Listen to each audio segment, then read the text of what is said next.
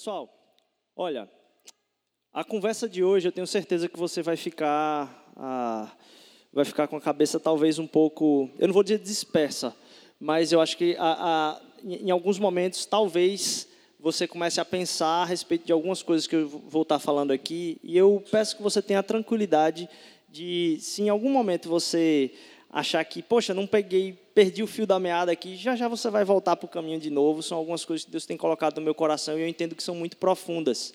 Então, assim, eu não sei o que disso que eu vou compartilhar com vocês, Deus vai falar o coração de vocês, mas acredito que Deus vai falar profundamente, ah, porque quando a gente realmente ministra a palavra, e essa palavra é viva, não tem como nosso coração não ser transformado por, por algo que Deus fala ao nosso coração.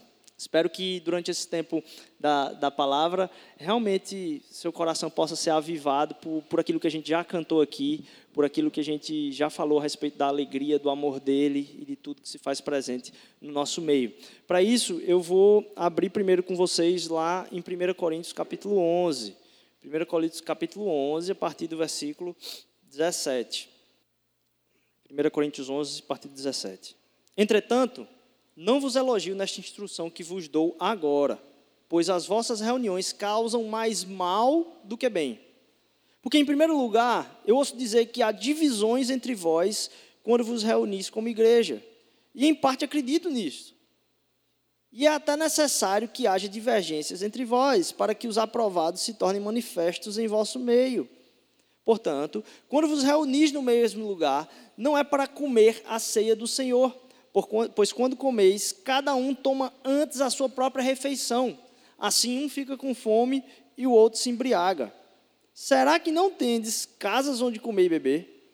Ou desprezais a igreja de Deus e envergonhais os que nada têm?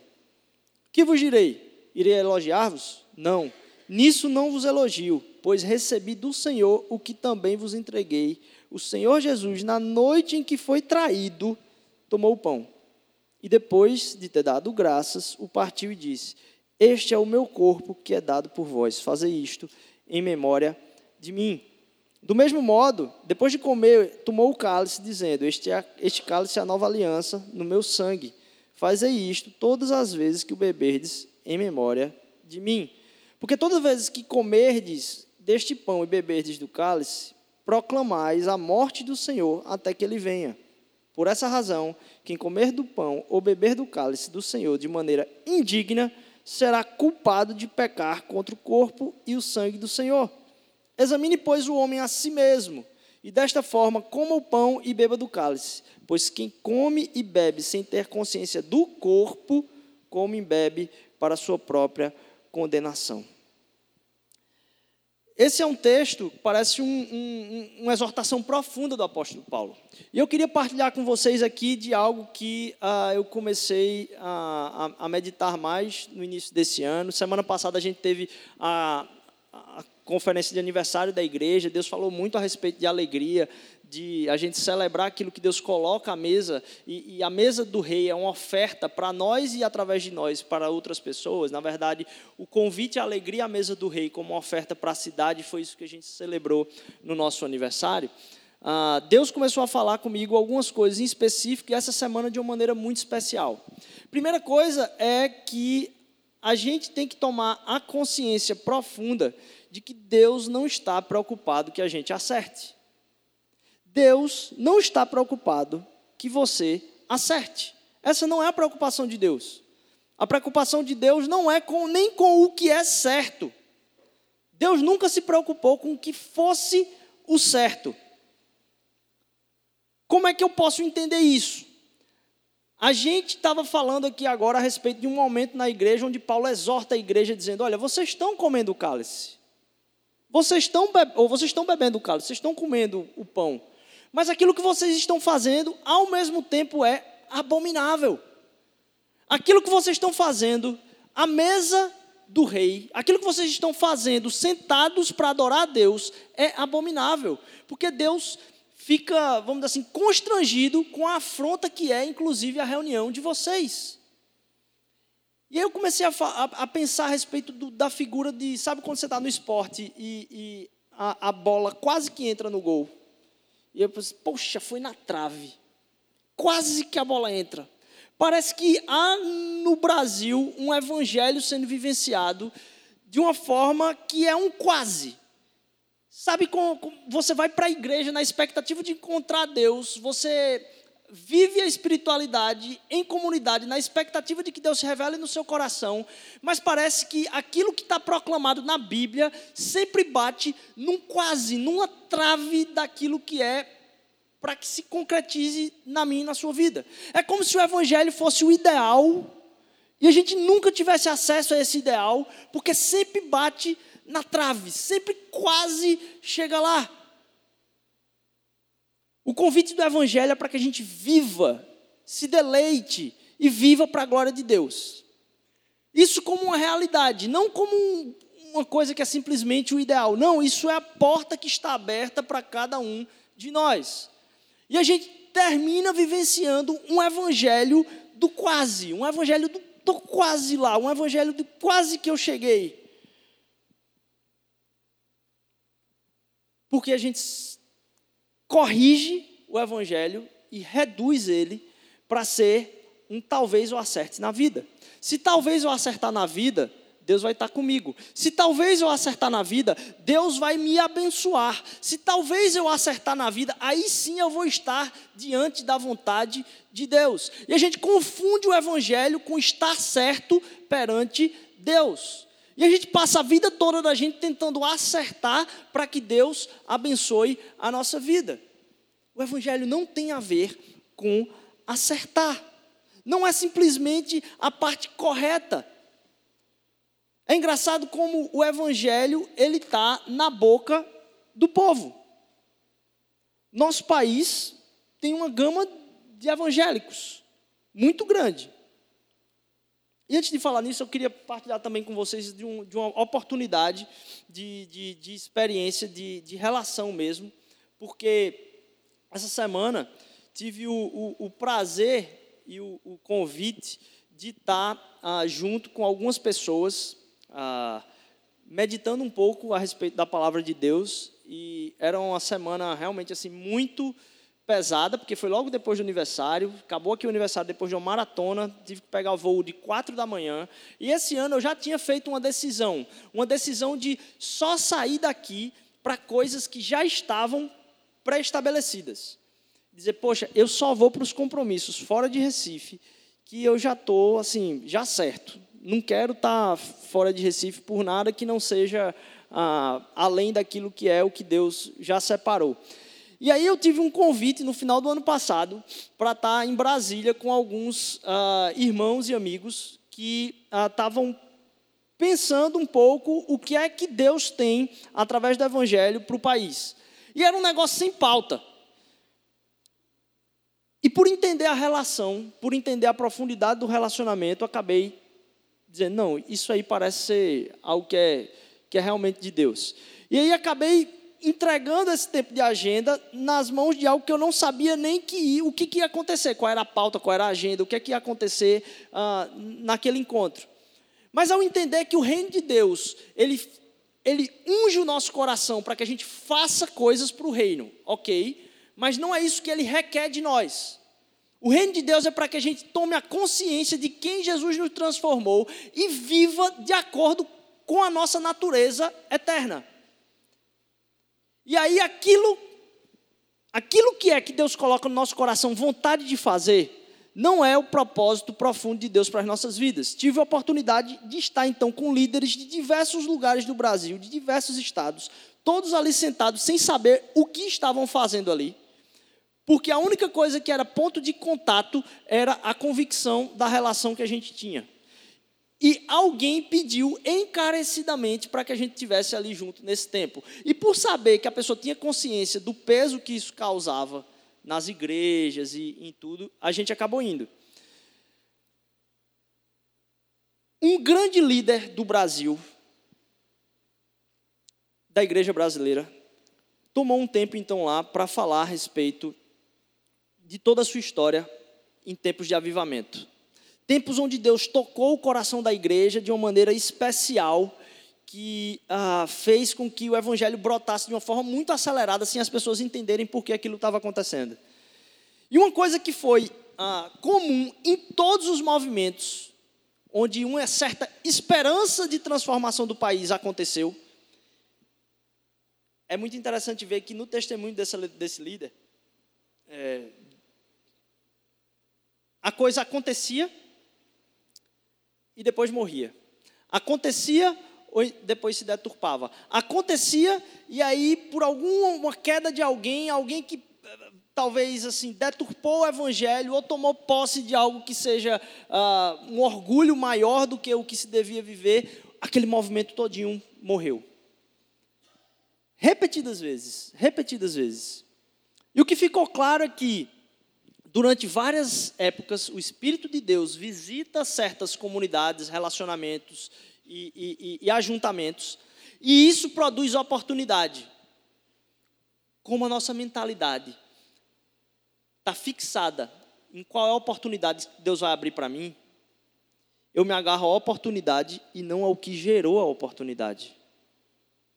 E aí, sempre que aquilo que Deus gera a partir de um relacionamento se transforma numa oportunidade que eu agarro e eu esqueço o que gerou aquela oportunidade, por melhor que seja a oportunidade, o movimento morre. Então, se o reino de Deus é para que o, o, os irmãos, e aqui Paulo está exortando, dizer, olha, vocês precisam ser um. Se o reino de Deus está falando a respeito de relacionamentos que precisam se debruçarem uns nos outros, isso produz alguma coisa. O que o Evangelho produz na sua vida a partir de um relacionamento com Deus não é o que Deus quer para a sua vida. O que Deus quer para a sua vida é o próprio relacionamento com Ele. Agora, pode ter certeza, o relacionamento com Deus vai abrir muitas portas. O problema é que a gente tem pregado o Evangelho a partir das portas que Deus abre no relacionamento com Ele. E a gente se agarra às oportunidades que são geradas no Evangelho. Aí a gente chega para Deus, Deus revela algumas coisas na nossa vida, a gente agradece a Deus e diz: Tchau, Deus, muito obrigado. E se agarra naquilo que foi produzido a partir da relação, e não na própria relação com Deus. E a gente fica olhando, por exemplo, para a nossa realidade brasileira, né? O evangelho está na boca do povo. A distância que o Evangelho tem de realidade não é a distância que ele tem, por exemplo, na televisão através de pregadores da, do Evangelho da Teologia da Prosperidade. A distância que o Evangelho tem da realidade não tem a ver com os grandes líderes das denominações que fazem decisões absurdas e acabam manchando o nome de Jesus. A distância da realidade do Evangelho é a distância que há dele se concretizar na sua vida. Porque a outorga da vivência do Evangelho e o poder do Evangelho, ele não está nos lugares de poder. O poder do Evangelho está na própria realidade de ser vivenciado na minha e na sua vida. A partir do momento que eu me comprometo e digo, não, esse negócio é, é real mesmo, e eu coloco ele em prática na minha vida, daí flui poder. Então, quando a gente outorga dizer, não, porque a igreja brasileira está dessa e dessa forma, porque aí na, na mídia só tem é, é, falso profeta, e a gente começa a outorgar o poder do evangelho, a vivência dele na vida de outra pessoa, a gente não entendeu a mensagem. Porque foram as pessoas de menor poder, num império que estava dominando, inclusive, a região delas, sem nenhuma influência, que ao vivenciarem esse evangelho plenamente causaram uma desestrutura em todo o início, talvez, da civilização ocidental. E eu falo isso para que você entenda, com temor e tremor, o que está diante de você. O evangelho sendo vivenciado plenamente na sua vida pode abalar estruturas que você desconhece. Porque quando a gente outorga a vivência desse evangelho para pessoas de importância política, cara, Deus é rei sobre todas as coisas. Não tem nenhum político, não tem nenhum presidente, não tem nenhuma junta de governos é, é, regionais que é capaz de ser mensurado em comparação ao poder do evangelho na vida de uma pessoa em uma comunidade. Impossível. Você não sabe as consequências do que é viver o evangelho plenamente na sua vida, para o mundo. Porque aquilo que a gente vivencia aqui está muito mais para uma. A gente tenta fazer conta a respeito de quais são as consequências das nossas práticas. Por quê? Porque a gente está de novo preocupado em acertar. A gente está preocupado em, em proclamar aquilo que é certo. E talvez, inclusive, por isso que o Evangelho não se propaga. Porque a gente quer provar para as outras pessoas o quanto que o Evangelho é o certo. E, de novo, Deus não está preocupado com o certo. Deus está preocupado com o que é verdadeiro. Que é muito diferente. Porque você pode fazer algo muito certo e não revelar a verdade. Aí você diz, ah, Rodrigo, conversa. Eu disse, ah, é, já falei esse exemplo aqui. Entra uma pessoa, uma menina chorando, entra aqui, se esconde lá no cantinho. Daqui a pouco, entra um cara com a faca ensanguentada e diz: Eu quero matar a fulaninha de tal que entrou aqui. Alguém me diz onde ela está. Aí alguém se levanta e diz: O cristão tem que dizer a verdade, ela está ali atrás.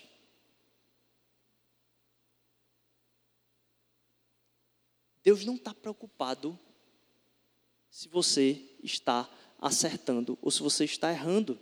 Ele está preocupado com se o seu coração está completamente entregue à vontade dele. Se, sua, se, o seu coração não está entregue à submissão da vontade dele, tanto faz se você está acertando ou se você está errando. Se você não está pensando em entregar o seu coração à vontade de Deus, não importa se você acerta ou se você erra, porque talvez foi em mostrar para o mundo que se estava certo que foram cometidas as maiores atrocidades na história em respeito àquilo que era correto. Porque alguém fugiu do que era correto, se precisava dar um basta naquilo. De novo, Deus quer muito mais do que o seu acerto, Ele quer o seu coração. Fui para esse encontro muito na, com o coração entregue a entender que o reino de Deus, a missão do reino, passava, inclusive, por ter a intencionalidade de que o que Deus quer fazer conosco parte de quem nós somos um com o outro. O reino de Deus junta a gente para fazer alguma coisa. Mas uma das coisas que o reino de Deus faz ao nos juntar é a gente lutar para estar junto. Porque se na tentativa de fazer algo você desmerece ou empobrece a ação do outro e você se distancia do corpo de Cristo, cara, Deus quer você em comunidade. Deus quer você em comunidade. Ah, lá em Mateus, capítulo 7, versículos só o 22 e o 23, é muito claro isso. 22 e 23, no capítulo 7 de Mateus. Naquele dia muitos me dirão: Senhor, Senhor, nós não profetizamos em teu nome? e em teu nome expulsamos demônios, e em teu nome fizemos muitos milagres. Em nome de Jesus, muitas coisas o que, que se faz em nome de Jesus não é o que Jesus faria. E muitas vezes as coisas que são certas a fazer, nem sempre é o que Jesus faria. Qual é a resposta de Jesus para as pessoas que chegaram com essa frase: Olha, fizemos isto em teu nome. Então lhes direi claramente: Nunca vos conheci. Nunca vos conheci. Afastai-vos de mim, vós que praticais o mal. Aqui não diz que essas pessoas expulsaram ganhando dinheiro do povo. Aqui não diz que essas pessoas fizeram tudo isso de uma forma maligna. Não. Deus não está interessado no que você vai fazer para Ele, porque Ele não precisa disso. Ele está interessado que você se entregue completamente para que o conheça em sua vontade. Eu não vos conheci. E aí você percebe que no Brasil a gente saiu da década de 80 de 8 milhões de evangélicos para talvez hoje em torno aí de uns 80 milhões, é a estipulação. 80 de 8 para 80. o que é que saiu de 8 para 80 na realidade do país. O quanto que o reino de Deus, que é a proclamação de Jesus, ao chegar, mudou na história do país, na proporção do 8 para 80 de número de evangélicos no país. O que prova, prova que nem sempre aquilo que a gente faz em nome de Jesus revela quem Deus é na sua vontade. O que prova mais ainda que pode haver muita mobilização. Ouvi muito isso esses dias e não pude deixar de ficar tocado. A gente pode mobilizar muita coisa. A gente pode fazer muitos, muitas coisas acontecerem nesse espaço e muitas pessoas, inclusive, se entregarem a Jesus. Mas se a gente gerar mobilização, que a igreja evangélica no Brasil é mobilizada, no afã de fazer muita coisa para Deus, se você esquecer que o que Ele quer é que você o conheça, toda a sua mobilização vai ser infrutífera. Porque aquilo que foi de mobilização que aconteceu do ganho evangélico no nosso país não gerou transformação quase nenhuma. 2020 está aqui para provar através do censo como é que vai acontecer a mensuração do que aconteceu com a igreja brasileira. Ah, isso revela a realidade do evangelho no país? Não. Revela números. E números estão muito aí para mobilização. A gente consegue mobilizar muitas coisas. Mas a gente não se torna em um movimento de transformação. Então, deixa eu dizer de novo: aquilo que são os sinais visíveis que você quer provar para o mundo que Deus está certo, inclusive na sua vida, não é o que Deus quer de você. Que Ele está interessado aqui. Quanto no invisível o seu coração está entregue a conhecê-lo. Quanto no seu coração, no invisível, você está entregue a conhecê-lo. Porque isso vai tomar não só uma parte do seu tempo, isso vai tomar toda a sua vida. Jesus não estava tão preocupado com a resposta daqueles profetas que chegaram e disseram: Olha, eu fiz isso em teu nome, eu fiz isso em teu nome. Na verdade, a ação de Jesus e, e aquilo que ele causa no nosso coração parte por três caminhos. Ele se revela de coisas em três caminhos aqui. Primeiro, constrange. Primeira coisa que Jesus faz conosco, ele constrange. Segundo, ele mata. Terceiro, ele dá vida que a gente possa, de alguma forma, revelar o amor de Deus para outras pessoas, a gente tem que ser constrangido no nosso egoísmo e na nossa admissão de que a gente não tem buscado a Deus da forma mais óbvia. A gente precisa ser constrangido pelo amor dele, porque o amor dele não reafirma, o amor dele nos constrange. Mas primeiro gera em nós também um desejo de morte. A morte doeu para eu mesmo. A morte doeu para mim mesmo. E aí então dá vida. Porque eu morro para mim e começo a viver para os outros. Não porque agora há carência eu tenho que agradar todo mundo, mas justamente porque eu não preciso agradar ninguém. É que agora não tem ninguém que vai me colocar numa situação de controle.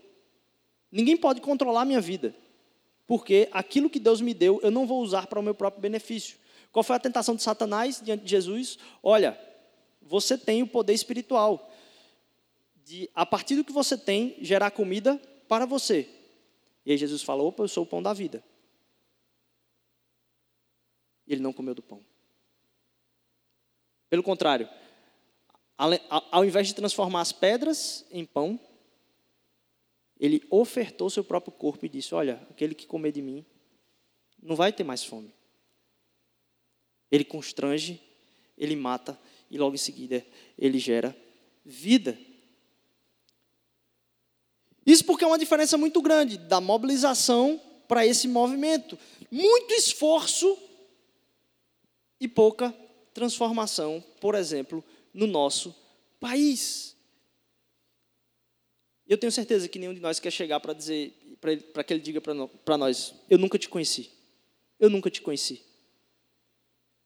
E normalmente, quando a gente pensa isso, nossa cabeça está tão travada que eu sei que a, a mente de você está lutando para pensar: Ei, tu quer que eu tenho que fazer para Deus dizer: Eu te conheço? Não. Entrega o coração à vontade dele. Você não tem que fazer nada a não ser se entregar plenamente. E aí hoje, no final que acabar esse culto, ele vai dizer uma coisa para você. E aí você vai ter que se entregar. E amanhã de manhã ele vai dizer uma outra coisa para você. E aí você vai ter que se entregar. Por que, que eu estou falando isso? De um lado, aqueles que são mais conservadores acham que manifestar o certo de Deus é viver por aquilo que são os preceitos que estão lá na palavra do Senhor. Por um outro lado, aqueles que querem transformar o mundo vivem por todo tipo de ideologia, movimento, manifestação de transformação social na cidade, na tentativa também de fazer o certo. Para Deus não importa. Contanto que o seu coração seja entregue plenamente a Ele. Deus não precisa do nosso trabalho. Deus não precisa do nosso trabalho. E por causa disso, eu só me entrego a Ele se Ele valer a pena. Não é o que ele me dá vale a pena, é ele vale a pena. Porque senão a gente fica tentando convencer a Deus de uma coisa absurda. A gente fica tentando conhecer a Deus para provar para as pessoas os atributos de Deus. Ah, Deus é poderoso, Deus é fiel, Deus é. A gente fica tentando provar para as pessoas os atributos de Deus e não revelar para as pessoas quem Ele é. Que as pessoas conheçam em nós quem é Deus. Para que elas se choquem com a realidade da nossa vida não que a gente outorgue de novo o evangelho para a igreja, aí você tem que conhecer a pessoa, orar pela vida dela, sair conversando com ela a ponto de talvez você convidar ela para a igreja, para se talvez ela vinha ouvir alguém falar no microfone, ela entender um pouquinho de quem é Deus. Ela precisa enxergar Deus na sua vida, que você é fiel. Que você não se sustenta no seu poder, mas que na sua fraqueza é Deus que lhe sustenta. Que você não depende de estar mostrando para as outras pessoas o quanto que você não erra, mas em errando o quanto Deus é misericordioso com a sua vida. E por causa disso você manifesta misericórdia na vida da outra pessoa. Por quê? Porque Deus é misericordioso. A pessoa precisa conhecer que Deus é misericordioso através da sua misericórdia. A pessoa precisa conhecer que Deus, ele é fiel através da sua excelência e integridade. E a gente começa a entender então que, na verdade, quem está errado no processo todo é a gente. Isso me impactou muito de ouvir essa semana. Porque a gente fica tentando fazer, Deus é onipotente, onisciente e onipresente. E a gente fica tentando transformar Deus, explicando para Ele o que Ele já sabe, chamando Ele para onde Ele já está, para fazer o que Ele já pode. A gente fica tentando explicar para Deus, para convencer a Ele, dizer: Deus, acho que o senhor não prestou atenção na minha vida. Deixa eu chegar aqui para você para explicar um negócio para o senhor. Acho que o senhor não entendeu a minha situação. Eu preciso que o senhor entenda. Deixa eu explicar bem direitinho aqui. Aí você vai, você chora, levanta a mão, canta um louvor, né? adora o Senhor e faz com que ele entenda aquilo que é a sua petição. E aí depois chama e diz: Deus vem estar comigo tenta convencer ele dele se mover, porque Deus deve estar arranjando uma coisa para fazer em outro lugar do mundo, ele está em alguma outra esfera, resolvendo algum outro problema. E você chora bastante o suficiente para fazer com que ele se mude de onde ele está e venha para onde você está. Para tentar fazer algo que você tenta mostrar para ele que ele também pode fazer.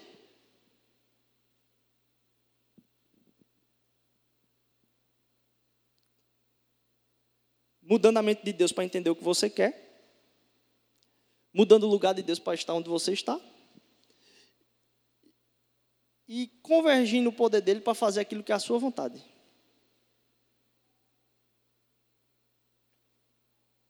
Ao invés de você entender, primeiro, que quem está no lugar errado é você. E você tem que começar a perguntar para Deus onde é que Ele está fazendo a coisa. Para que você se mova do seu lugar para estar lá. Para que você entenda qual é a vontade dele. E ao entender a vontade dele, abaixe os seus planos para entender o que ele está fazendo e se mude para o lugar onde ele está. E para entender também que você não tem o poder.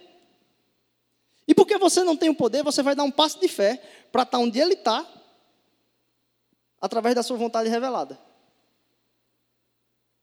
Confiando que ele vai lhe sustentar. Confiando que ele vai lhe sustentar. E aí você se move. Se move não a partir daquilo que são as obviedades, mas se move para realizar a vontade de Deus. Porque a vontade de Jesus Cristo primeiro constrange, mata depois dá vida. E aí você começa a perceber que a vontade de Deus, no plano eterno dele, não está decretada na sua vida. Ela não está decretada na sua vida. Ela já é uma realidade.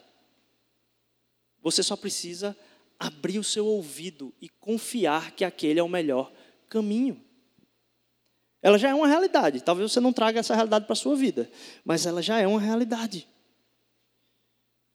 E a gente busca em Deus agora saber onde é que nós deveríamos estar, entender qual é a vontade dele e submeter ao seu poder. Porque o seu poder se aperfeiçoa nas nossas fraquezas. Para que eu conheça a vontade de Deus em sua plenitude.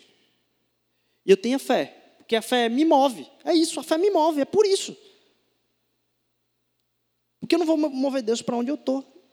A minha fé vai me mover para onde Ele quer que eu esteja.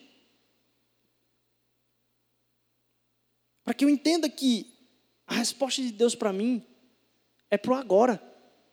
E vai ser para o agora amanhã. Não para quais são os. Deus, o que é que eu tenho que fazer? E você vai mudar de experimentar a vontade de Deus.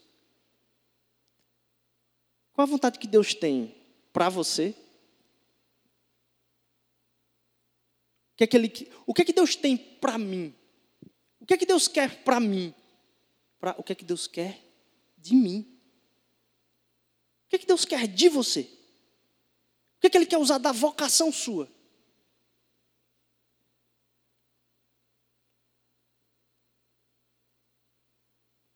me gera muito constrangimento no coração de repetidas vezes, várias vezes na semana, eu ter que conversar com pessoas que, tendo conhecido Jesus Cristo encarnado, querem tratar a respeito de qual é o melhor lugar para se estar. E aí se arranja os melhores países do mundo para se estar. Qualidade de vida, não sei o quê e tal. Entendimento pífio, pífio, pífio, pífio do Evangelho. Se a resposta de onde você deve estar tem a ver com o índice econômico, meu amigo, o nome do seu Deus não é Jesus, é mamão. Se aquilo que Deus quer prover para a sua vida é simplesmente um bem-estar maior, sua vida cristã não faz parte daquela daquele que subiu na cruz para se integrar para o outro. A convicção de plenitude na presença de Deus e a respeito da submissão da sua vontade precisa ser tão grande em nós, a ponto que a gente diga: Deus, eu vou pôr onde o Senhor quiser. Eu vou pôr onde o Senhor quiser. Porque eu não tenho nada para ganhar dessa vida. A igreja brasileira foi construída em cima de um dreno. E aí, aqui em reforma, é fácil pensar isso. Onde você coloca uma fonte de onde as pessoas querem drenar todas as forças. E aí, em resposta, a igreja drena do país aquilo que são a vocação das pessoas para que elas fiquem aqui dentro, clamando para que Jesus venha visitar elas nesse espaço para responder aos anseios do coração dela. A igreja não se torna fonte, porque a partir de um encontro com Deus, aquilo que deveria ser acontecer no meu coração deveria irrigar esse país. Aquilo que acontece no meu coração deveria irrigar o meu trabalho. Aquilo que acontece no meu coração a partir do contato com Jesus deveria revelar para elas quem Deus é em uma plenitude tão grande que não importa o que eu estou ganhando, não importa o que eu estou fazendo, importa se eu estou cumprindo a vontade dEle. Por ministração do Evangelho, pessoas foram enviadas para lugares muito distantes e de muito sofrimento, inclusive com a sua família. pondo risco inclusive a sua família, porque entenderam. E aí as pessoas ficam olhando, nossa, eu acho que eu não sei se eu teria coragem de fazer isso. Eu não sei se aquele negócio é para mim. Cara, Deus quer muito mais para você. Porque a gente não dá alguns passos de fé em constrangimento, morte e vida, como a gente falou aqui, justamente porque a gente ainda tem muita falta. Eu não posso fazer isso, porque se eu fizer, vai me faltar. As pessoas que fazem isso em convicção e fé, o fazem porque tudo já tem. Tudo já tem. E eu encerro lembrando de nesse tempo todo a respeito do que Paulo estava exortando ali na mesa, era dizendo: olha, vocês estão errando porque vocês não têm discernimento de corpo. Vocês não têm discernimento de corpo. Se vocês tivessem discernimento de corpo, vocês beberiam isso aqui com dignidade. A indignidade de estar partilhando da mesa não é indignidade de ter pecado na vida, mas de confundir. E um evangelho bate na trave Digo que o que você tinha que fazer diante de Deus era estar tá certo. E aí, por estar tá certo, só o seu importa. O que importa para você é estar tá certo diante de Deus. Quando, na verdade, o que Ele quer ministrar na sua vida é que a sua vida não é para você. Sua vida é uma partilha do corpo. E quando a gente discerne esse corpo, a gente muda uma perspectiva da fonte de vida que é Jesus Cristo. Ao partilhar desse, desse pão, desse cálice aqui, a gente está proclamando que a gente se senta ao redor dessa mesa e o que Deus gera no nosso coração faz com que a gente se olhe com misericórdia. A gente se olhe com graça um para o outro. E quando a gente faz isso, e a gente não coloca a nossa vida acima da vida do outro, o que Deus derrama no nosso coração é o que Jesus fez comigo. Ele foi gracioso comigo. Eu tenho que ser gracioso com as outras pessoas. Todo o estresse de Paulo, e olha que tinha muita coisa para ele se estressar na igreja de Corinto. Viu? O estresse de Paulo aqui era o seguinte: ele disse, ó, diante de tudo que vocês estão fazendo de errado aí, tem uma coisa que eu tenho que bater em vocês aqui, na palavra. É que vocês estão sentando para comer para vocês.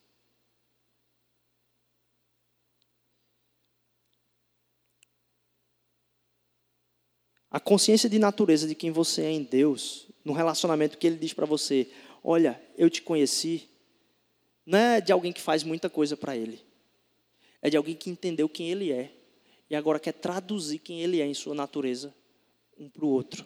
A ponto de, quando a gente fala, sabe, ah, o Evangelho é como alguém que encontrou o lugar onde tem a comida e aí está apontando para o outro onde é que arranjou a comida. É verdade, mas eu não acho que é completamente verdade. Eu acredito que tem um, um pequeno erro aí. Que é como se quando a gente encontrasse o Evangelho, Deus dissesse para a gente: Olha, fala para os outros lá onde é que está a fonte de água viva. Fala lá onde é que está a fonte de água viva. E no Evangelho de João, o interessante é que a mulher samaritana, Jesus fala para ela: Ele disse, Olha, na sua vida fluirão rios de água viva que Jesus faz no meu e no seu coração, não é para que a gente leve os outros para a fonte, é porque de dentro de nós, o Espírito e a proclamação do Evangelho seja tão real que as pessoas encontrem essa fonte a partir da nossa vida. Porque a nossa vida está cheia da vontade dEle. Porque eu me movi de onde eu estava para onde Ele queria que eu tivesse. Não porque aquilo vai fazer a minha vida ser melhor. Não, mas porque minha vida está plena. Porque minha vida está plena, eu vou para onde Deus quer que eu vá. Para que você entenda que a vontade de Deus é eterna, é muito maior. É muito maior que a decisão do seu emprego, do seu namorado, da sua namorada, do seu casamento. E aí parece que eu estou diminuindo essas decisões, o lugar onde você mora. Mas é o contrário na vida da gente. Porque a gente imagina que, Deus, eu tenho, eu tenho que decidir o mais rápido possível com quem eu caso, eu tenho que decidir o mais rápido possível com quem eu namoro, eu tenho que decidir o mais rápido onde é que eu moro, eu tenho que decidir mais rápido quem é meu namorado, quem é minha namorada. Você troca se submeter à vontade de Deus para resolver logo isso na sua vida. Porque isso acaba sendo maior e mais poderoso. Mas quando a gente se submete à vontade dele, rios de água viva fluirão a partir de nós. Que essa seja uma comunidade que encarna aquilo que é a vontade de Deus, não num clamor para que Ele venha até nós simplesmente, mas que a gente se entregue ao ponto de conhecer a vontade dele e submeter a ela, seja qual for a consequência disso. Para que haja plenitude no nosso ser, a ponto de o outro estar tá precisando de nós, não tem medida, não tem medida de oferta ao outro. Porque a medida de oferta pela nossa vida foi o próprio Filho de Deus. Então, é essa oferta aqui que a gente está tomando banquete e celebrando essa oferta agora, a gente se oferta um para o outro. E a gente diz: Jesus, eu sei que eu não tenho o poder de me ofertar um para o outro. Mas eu sei também que o Teu Espírito Santo faz com que isso seja possível na minha vida. E através da oferta dele, a oferta de nós, uns para com os outros, se torna possível também.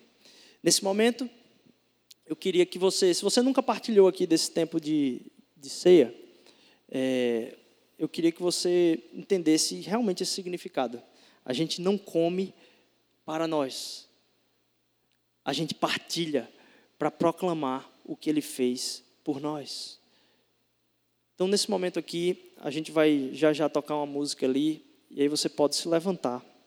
Você pega o cálice, você parte do pão, e aí você escolhe uma pessoa para repartir esse pão e esse cálice e você orar por ela.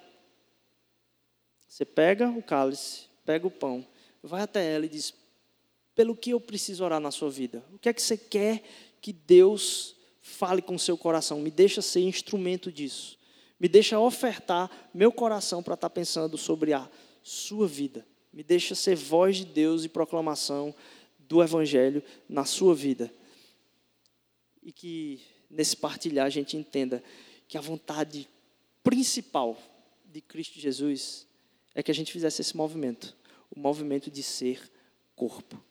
Para que o mundo entenda, João 17 vai dizer: olha, o mundo vai entender quando esses aí ó, se amarem e entregarem o coração uns pelos outros. Então, que nesse momento eu vou pedir aí que a gente coloque aí a música agora, a gente vai estar em espírito de oração. Você fica em oração, mas você vem aqui à frente, pega o cálice, pega o pão, senta com alguém e diz: pelo que eu preciso orar pela sua vida. Se você não quiser falar, fique muito à vontade, mas a gente queria muito partilhar como família nesse momento aquilo que Deus fez na nossa vida, nos salvando de nós mesmos e nos entregando na sua mão para sermos corpo. Amém?